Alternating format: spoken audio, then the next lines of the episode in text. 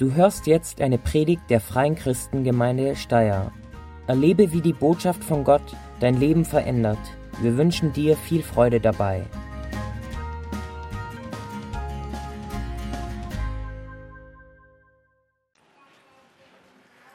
Ja, schönen guten Morgen. Der Plan Gottes. Ich will ihn mit ein paar Sätzen zusammenfassen, so wie wir den Epheserbrief bis jetzt gehört haben in den letzten Sonntagen. Wir können uns das gut vorstellen mit einem Kreuz. Ein senkrechter Balken. Paulus schreibt, der Plan Gottes ist in Jesus Christus Himmel, alles was im Himmel ist und alles was auf Erden ist, zusammenzufassen.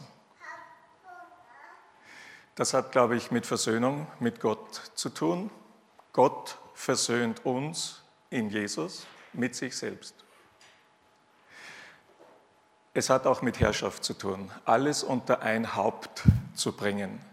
Jesus ist dieses Haupt. Der zweite Balken ist der horizontale. Und er spricht davon, dass Jesus kam, um verfeindete Menschen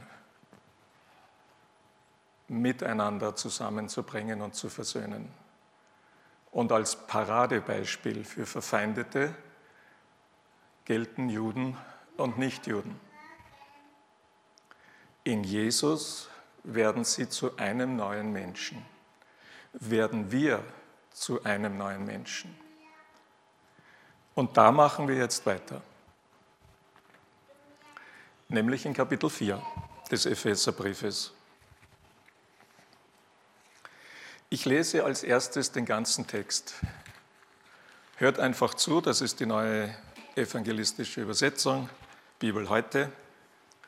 Und dann werde ich ein paar Dinge herausheben. Paulus schreibt, als einer, der für den Herrn im Gefängnis ist, ermahne ich euch. Lebt so, wie es der Berufung entspricht, die an euch erging. Seid euch der eigenen Niedrigkeit bewusst und begegnet den anderen freundlich. Habt Geduld miteinander und ertragt euch gegenseitig in Liebe. Bemüht euch sehr darum, die Einheit, die der Geist Gottes gewirkt hat, im Verbund des Friedens zu bewahren. Ihr seid ja ein Leib. In euch lebt der eine Geist. Und ihr habt die eine Hoffnung bei eurer Berufung bekommen. Ihr habt nur einen Herrn einen Glauben, eine Taufe. Und über allen ist der eine Gott, der Vater von allen, der durch alle und in allen wirkt. Jeder von uns hat den Anteil an der Gnade erhalten, so wie er ihm von Christus zugemessen wurde. Darum heißt es ja in der Schrift, sprich Altes Testament, Psalm 68, er stieg hinauf in den Himmel, hat Gefangene mit sich geführt, nämlich die gottfeindlichen Mächte, und den Menschen von oben her Gaben gegeben. Wenn er, Christus, aber hinaufgestiegen ist, muss er ja zuerst auf die Niederungen der Erde herabgestiegen sein. Der, der zu uns herabstieg, ist auch der, der hoch über alle Himmel aufgestiegen ist und alles Geschaffene mit seiner Macht erfüllt. Und er hat die einen als Apostel gegeben und andere als Propheten. Er gab Evangelisten, Hirten und Lehrer, damit sie die, die Gott geheiligt hat, zum Dienst ausrüsten und so der Leib des Christus aufgebaut wird mit dem Ziel, dass wir alle zur Einheit im Glauben und in der Erkenntnis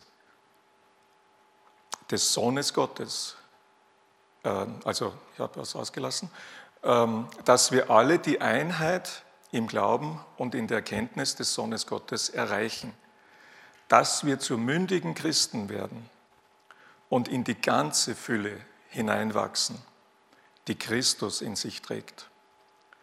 Dann sind wir keine unmündigen Kinder mehr, die sich vom Wind aller möglichen Lehren umtreiben lassen und wie Wellen hin und her geworfen werden. Dann fallen wir nicht mehr auf das falsche Spiel von Menschen hinein, herein, die andere hinterlistig in die Irre führen. Lasst uns deshalb fest zur Wahrheit und zur Liebe stehen und in jeder Hinsicht zu Christus, unserem Haupt, hinwachsen. Von ihm her wird der ganze Leib zusammengefügt und durch verbindende Glieder zusammengehalten. Das geschieht in der Kraft, die jedem einzelnen Teil zugemessen ist. So bewirkt Christus das Wachstum seines Leibes. Er baut sich auf durch Liebe. Der Leib baut sich auf durch Liebe. Epheser 4, 1 bis 16. Herr Jesus, ich danke dir dafür, dass du jetzt dieses Wort einem jeden so verklickerst durch mich, dass jeder etwas ganz Wichtiges aus diesem Gottesdienst mitnehmen kann. Herr, ich kann es nicht, aber du durch deinen Geist. Und dafür preise ich dich. Amen. Wenn ihr ein Wort sucht, das diesen Text zusammenfassen soll, beziehungsweise die Botschaft, glaube ich, die Gott heute durch dieses Wort an uns hat, dann ist es das Wort würdig. In der Übersetzung, die ich gelesen habe, kam es gar nicht vor. Aber fast alle anderen Übersetzungen haben es und es kommt im Griechischen vor. Da steht tatsächlich würdig. Nämlich in dem Zusammenhang, dass Paulus ziemlich am Anfang sagt, lebt würdig eurer Berufung. Und in dieser Übersetzung hat es eben geheißen, lebt so, wie es der Berufung, die ihr von Gott bekommen habt, entspricht angemessen ist. Wenn ihr ein bisschen mehr, wie soll ich sagen, Worte verwenden wollt für das Thema, dann könnte man auch sagen, lebe nicht unter deinem Niveau. Lebe als Christ nicht unter deinem Niveau, unter deiner Berufung.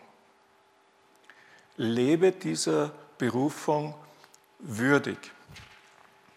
Ich will ein paar Dinge hervorheben. Das Erste, was in diesem Text gesagt wird als Fakt. Wir leben ja in einer Zeit, wo man von postfaktischen Zeitalter spricht, also Fakten zählen nicht mehr, die kann man biegen, wie man will. Es ist schon wichtig, dass wir hinhören, was Gott sagt, was Fakt ist. Ich sage euch ein paar Dinge. Der erste Fakt ist, Gott ruft und er beruft und er ruft zu Jesus. Ich habe diesen Ruf vor 46 Jahren und einem Tag gehört. 3. März 2000, äh, 1972 im Schmecherter Hof, nicht in einer Kirche. Dort hat mich dieser Ruf Gottes getroffen und ich habe Ja gesagt an dem Abend. Und so darf ich jetzt schon ein paar Tage mit Jesus unterwegs sein. Es kann sein, dass dieser Ruf Gottes heute jemand zwischen 10.23 Uhr und 11 Uhr trifft. Wäre super. Gott ruft. Er ruft zu Jesus. Erstes Fakt. Zweiter Fakt. Der Geist Gottes eint, verbindet. Es heißt hier, Paulus sagt, er spricht von der Einheit, die der Geist wirkt.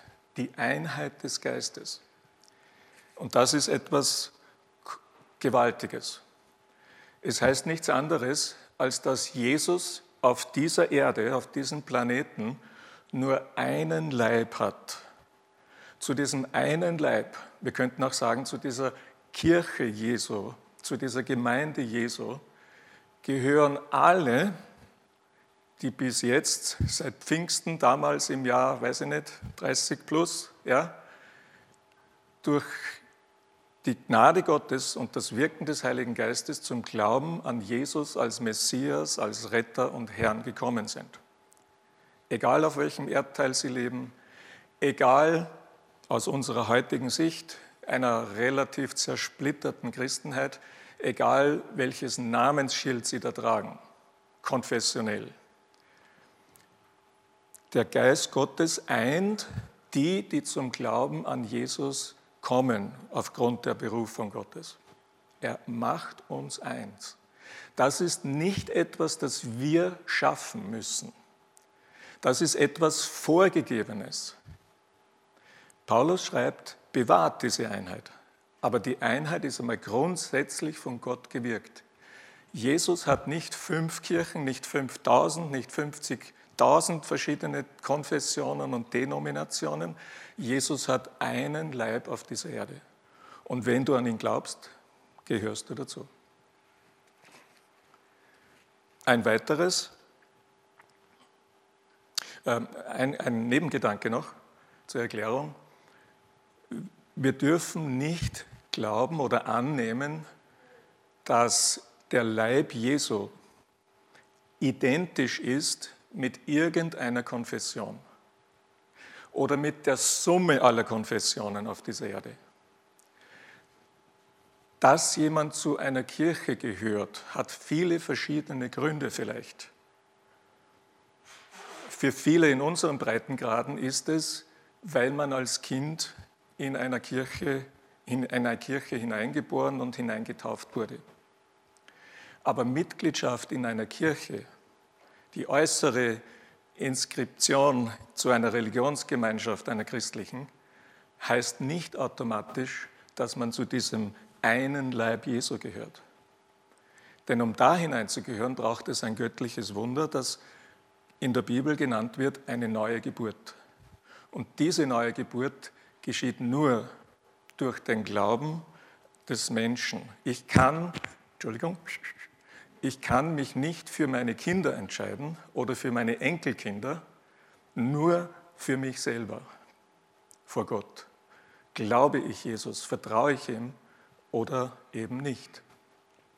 Okay, machen wir weiter.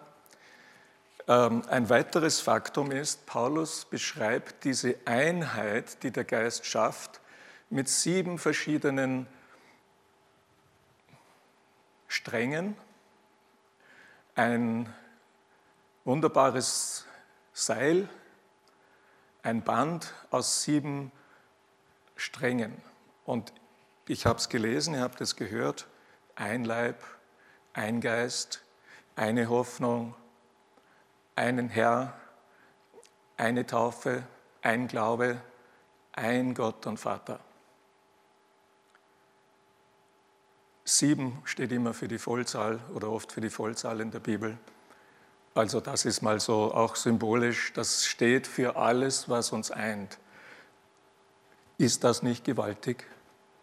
Jeder, der von Herzen an Jesus glaubt, heute, an diesem Tag, irgendwo auf dieser Welt, ist mit dir eins, verbunden und du mit ihm und wir untereinander, weil diese sieben Facetten auf jeden Christen, jeden wiedergeborenen, bekehrten, erneuerten Christen zutrifft.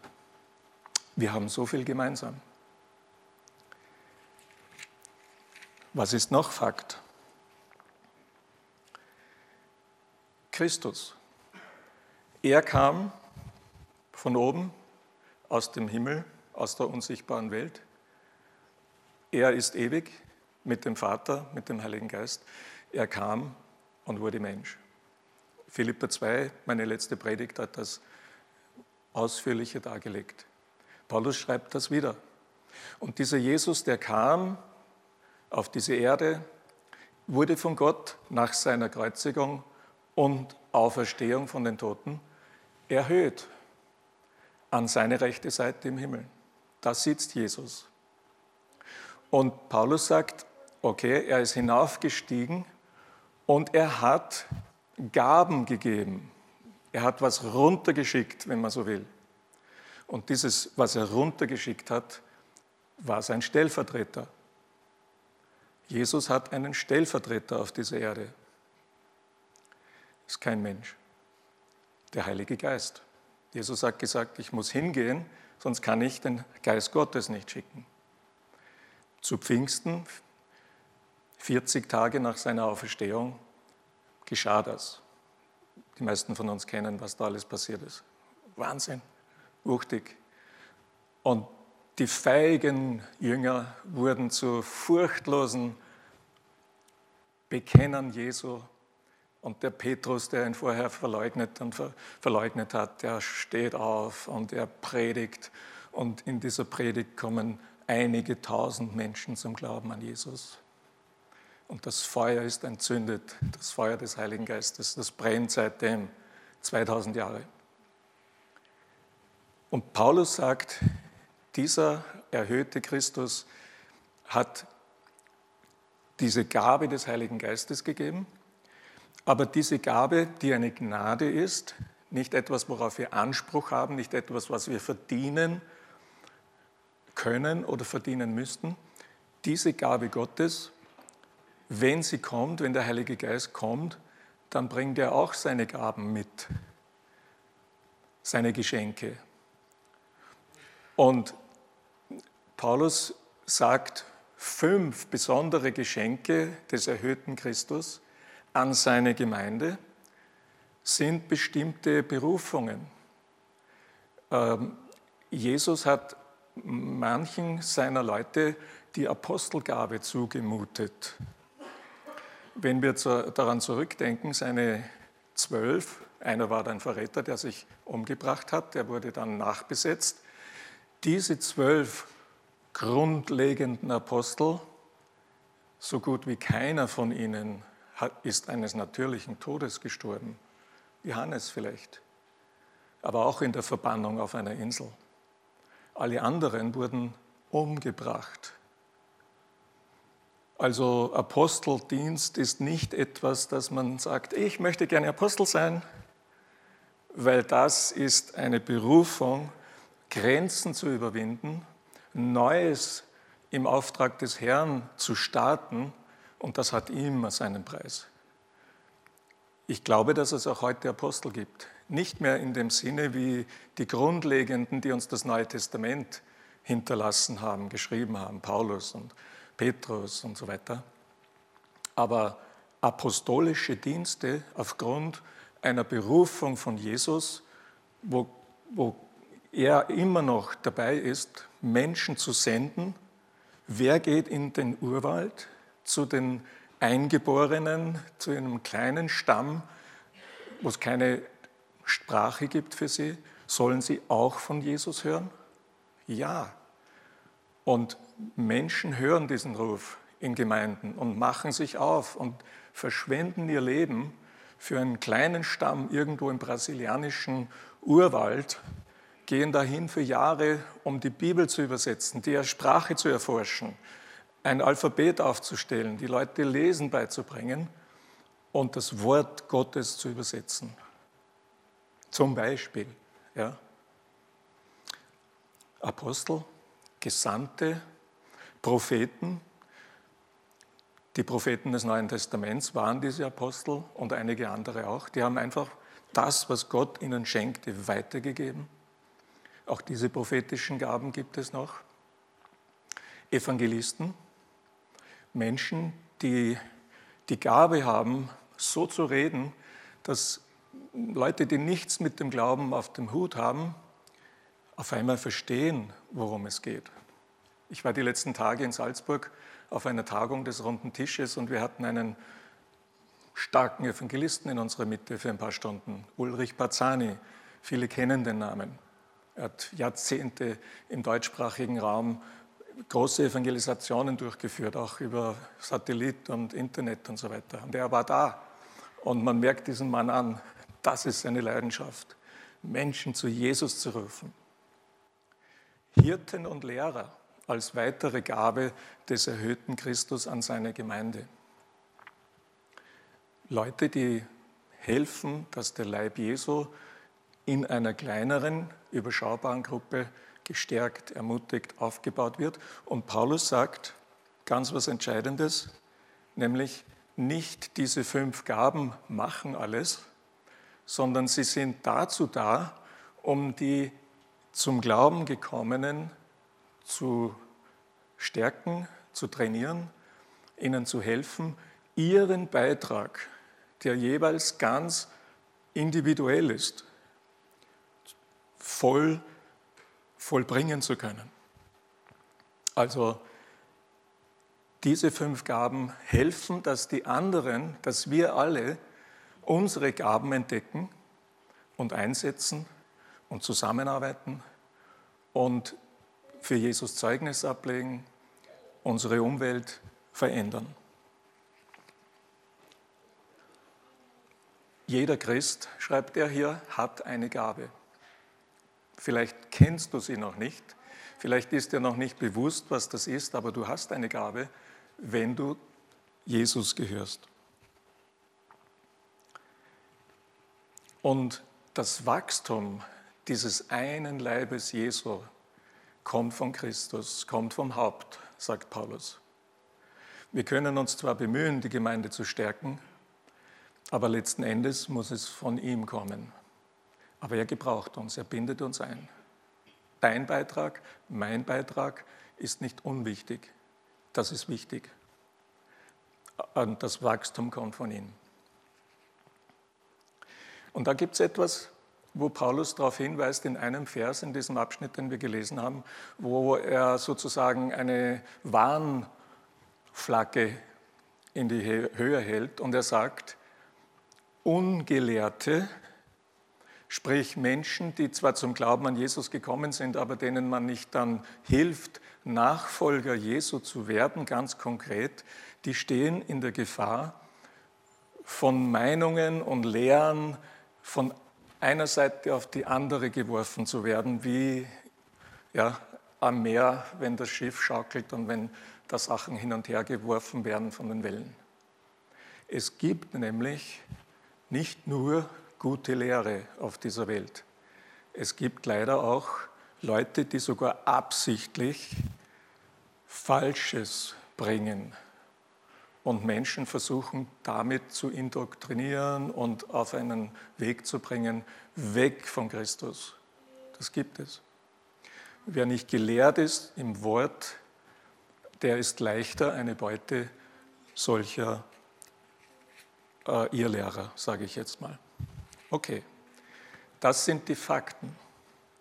Paulus sagt aber, neben den Fakten gibt es noch etwas, was ihr jetzt wissen müsst. Erstens,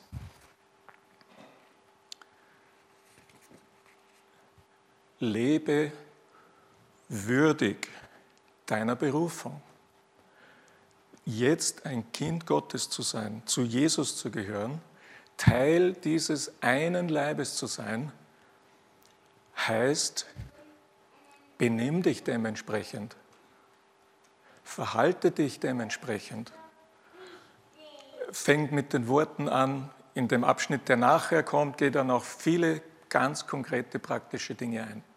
Aber hier fasst es einfach mal zusammen und er sagt, lebe dementsprechend, lebe würdig. Und das müssen wir uns hinter die Ohren schreiben. Ähm, ich denke, wir können auch sagen, lebe standesgemäß. Bist Christ, du nennst dich nach Christus, du gehörst Gott, lebe dementsprechend. Bleib nicht unterhalb deines Niveaus. Das Niveau hat Jesus gesetzt. Come on. Ich habe ein bisschen früher eingestellt, ich habe schon ein paar Minuten. Das Niveau hat Jesus gesetzt. Er sagt, du darfst mir gehören, du darfst mir nachfolgen. Aber denk immer dran, lebe diesen, dieser Berufung gemäß. Und das hat mit unserer Einstellung zu tun. Er sagt, Demut, Sanftmut, Liebe, einander ertragen, Wertschätzung. Habe vor kurzem etwas Interessantes gefunden im Internet. Es wurde auch gestern erwähnt äh, beim runden Tisch, nämlich ein sogenanntes Mission Manifest. Gruppe von verschiedenen katholischen Geschwistern hat sich zusammengetan und die haben ein Zehn-Punkte-Manifest verfasst. Ich lese ein paar Sätze vor. Die These 1. Uns bewegt die Sehnsucht, dass Menschen sich zu Jesus Christus bekehren. Es ist nicht mehr genug, katholisch sozialisiert zu sein. Die Kirche muss wieder wollen, dass Menschen ihr Leben durch eine klare Entscheidung Jesus Christus übergeben. Sie ist ja weniger eine Institution oder Kulturform als eine Gemeinschaft mit Jesus in der Mitte. These 1. Und dann geht es da so weiter. These 6. Diese sind katholische Leiter, sagen, schreiben Folgendes. Wir danken allen Christen außerhalb der katholischen Kirche, die heute schon mit Hingabe missionieren, taufen und Menschen zu Jesus führen. Wir Christen in der katholischen Kirche sehen ihre Treue zur Heiligen Schrift und ihre entschiedene Nähe zu Jesus. Wir haben Wertschätzung für die positiven Impulse der Reformation. Wir wollen demütig lernen, auch und gerade von den Freikirchen und mit allen unseren Geschwistern in der Ökumene kooperieren, um selbst missionarischer zu werden. Wir wissen, dass die Welt nur zu Christus findet, wenn wir die Einheit wiederfinden und sie in Gebet und Mission schon heute einüben. Und dann wird ein Bibelvers zitiert aus Johannes Kapitel 17, dem Gebet Jesu um Einheit seiner Leute. Und da heißt es in Vers 21, ich bete zu dir, Vater, ich bete, dass sie alle eins sind, und zwar so wie du, Vater, in mir bist und ich in dir. So sollen sie in uns eins sein. Dann wird die Welt glauben, dass du mich gesandt hast. Einheit unter Christen hat einen Zweck, hat gestern Ulrich Pazzani uns gesagt. Und der Satz hat mich gleich getroffen. Einheit hat einen Zweck. Und der Zweck ist, dass das Zeugnis von Jesus glaubwürdig ist in der Welt. Wir Christen, egal welche Konfession, sind unglaubwürdig geworden, weil wir einander bekämpfen, weil wir einander schlecht machen, weil wir immer die Fehler und die Irrlehren der anderen Christen suchen, anstatt zusammenzuhalten und zu sagen, aber das sehen wir gemeinsam. Und wir gehören Jesus und diese sieben Aspekte, das ist unser gemeinsamer Boden. Auch wenn wir manche Dinge nicht gleich sehen. Wir müssen nicht alles gleich sehen, aber wir müssen erkennen, dass wir eins gemacht, wir worden sind vom Heiligen Geist. Und darum finde ich dieses Mission Manifest so stark, so beispielhaft, dass Katholiken sagen, wir danken Gott, dass es Freikirchen gibt, die taufen, jawohl, und Jesus verkünden und Menschen in die Nachfolge rufen. Und ich als Pfingstler, als Freikirchler, ich sage und ich danke Gott, dass es solche Katholiken gibt. Ich danke Gott, dass es solche evangelische gibt. Ich danke Gott, dass es solche Menschen in allen Denominationen gibt. Gott sei Dank. Und wir sind eins mit ihnen in Jesus. Und wir dürfen das auch mal zeigen. Wir dürfen da zueinander stehen. Wenn ich Zeit hätte, würde ich euch vom runden Tisch erzählen. Eine Gruppe von 40, 50 Leitern, Frauen und Männer aus allen diesen Konfessionen, katholisch, evangelisch, freikirchlich, charismatisch, pfingstlerisch. Äh, einer ist dabei aus dem orthodoxen Bereich. Leider noch niemand als messianischer Jude in Österreich, weil es von denen so wenige gibt hier. Seit 20 Jahren treffen sich diese Geschwister. Und da ist so eine Einheit gewachsen. Am Anfang war man, ja, da gab es Katholikenfresser und da gab es alles Mögliche, ja. Aber wir haben entdeckt, ich durfte von Anfang an damals dabei sein, das sind meine Geschwister. Wir haben unterschiedliche Meinungen und Überzeugungen über verschiedene Sachen, aber wir haben so viel gemeinsam. Und dieser runde Tisch, ohne den gäbe es nicht die Anerkennung der Freikirchen heute. Ja? Und ohne diesen runden Tisch, diese Freundschaft von Christen über Konfessionsgrenzen hinweg auf Leitungsebene, ohne dem wäre so manches nicht, was heute normal ist in Österreich. Und das braucht es in jedem Land. Das braucht es in jeder Stadt dass wir aufhören zu denken, das ist meine Gemeinde, unsere 20, 100, 500 Leute und aus. Wer so denkt, der hat noch nicht verstanden, zu welcher einer gewaltigen Sache er gehört.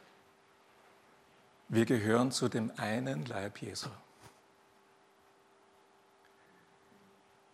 Und das ist ein Grund zum Danken wenn du dazugehörst. Und wenn du es noch nicht tust, lade ich dich ein. Ich bin als zwar gottgläubiger, 17-jähriger, langhaariger Junge äh, in den Schwächerterhof gegangen, damals am 3. März. Aber ich bin rausgekommen als wiedergeborener junger Mann, der nach Hause geschwebt ist, weil ich so eine Freude hatte weil ich wusste, Jesus hat mich angenommen, ich gehöre ihm. Er hat mich errettet. Und alles, was ich wusste, war, ich will für ihn leben. Und Gott sei Dank, er hat mich treu gehalten, soweit. Ich hoffe, es bleibe treu. Äh, so viel geschenkt in meinem Leben, Regina, unsere Kinder, Enkelkinder, viele Erlebnisse und Erfahrungen, aber auch so viel verändert denn ganz am Anfang habe ich eher etwas schmäler gedacht, kleiner, kleinkastliger. Und durch meine theologische Ausbildung, die erste, die ich bekam, wurde das Kastel noch kleiner gemacht. Ja? Aber Gott hat meinen Blick geöffnet und ich darf jetzt einfach anerkennen, wo meine Geschwister sind, dass es meine Geschwister sind, trotz verschiedener Überzeugungen. Wir wollen gleich im Anschluss das Mahl feiern, aber bevor wir das tun, ein kurzes Gebet. Herr Jesus, ich erhebe dich. Du bist das Haupt. Wir sind deine Glieder auf dieser Erde, dein Leib. Aber nicht nur wir, die wir hier sitzen, sondern viele andere in dieser Stadt, viele andere in diesem Land, viele andere, Millionen andere auf dieser Welt. Und danke, dass du deinen Leib wachsen lässt. Jeden Tag, jede Stunde, jede Minute kommen Leute dazu. Preis sei dir. Und wir möchten das erleben und sehen, auch in unserer Stadt, in unserem Land, dass noch viele zu dir finden, Herr. Ich bitte dich für diejenigen unter uns, die vielleicht heute da sind und nicht so ganz wissen, ob sie dazugehören oder nicht. Herr, dass du so eine Sehnsucht in sie hineinlebst, legst und dass das Herz so pumpert, weil du rufst. Und wenn jemand das Pumpern hört, so wie ich damals, das hat wirklich, das habe ich gespürt. Mir sind die Augen aufgegangen für diese Realität, ich brauche Jesus. Und ich habe nachher gebetet in einem Zimmer im zweiten Stock im Schwächerterhof, habe gesagt, Herr Jesus, ich gebe dir mein Leben. Das kannst du auch machen heute. Alleine kannst kommen zum Gebetsteam, ich werde hinten sein, Regina, oder zu irgendjemand anderen gehen. Aber Hauptsache, du tust es. Mach es fest. Danke, Jesus, dass du in unserer Mitte bist. Ich preise deinen Namen. Amen. Wir danken dir fürs Zuhören und hoffen, dass dir diese Predigt weitergeholfen hat. Auf www.fcg-steyr.at findest du mehr Infos über die Freie Christengemeinde Steyr sowie die Möglichkeit, deine Fragen zu stellen. Gerne lernen wir dich bei einem unserer Gottesdienste persönlich kennen. Bis zum nächsten Mal.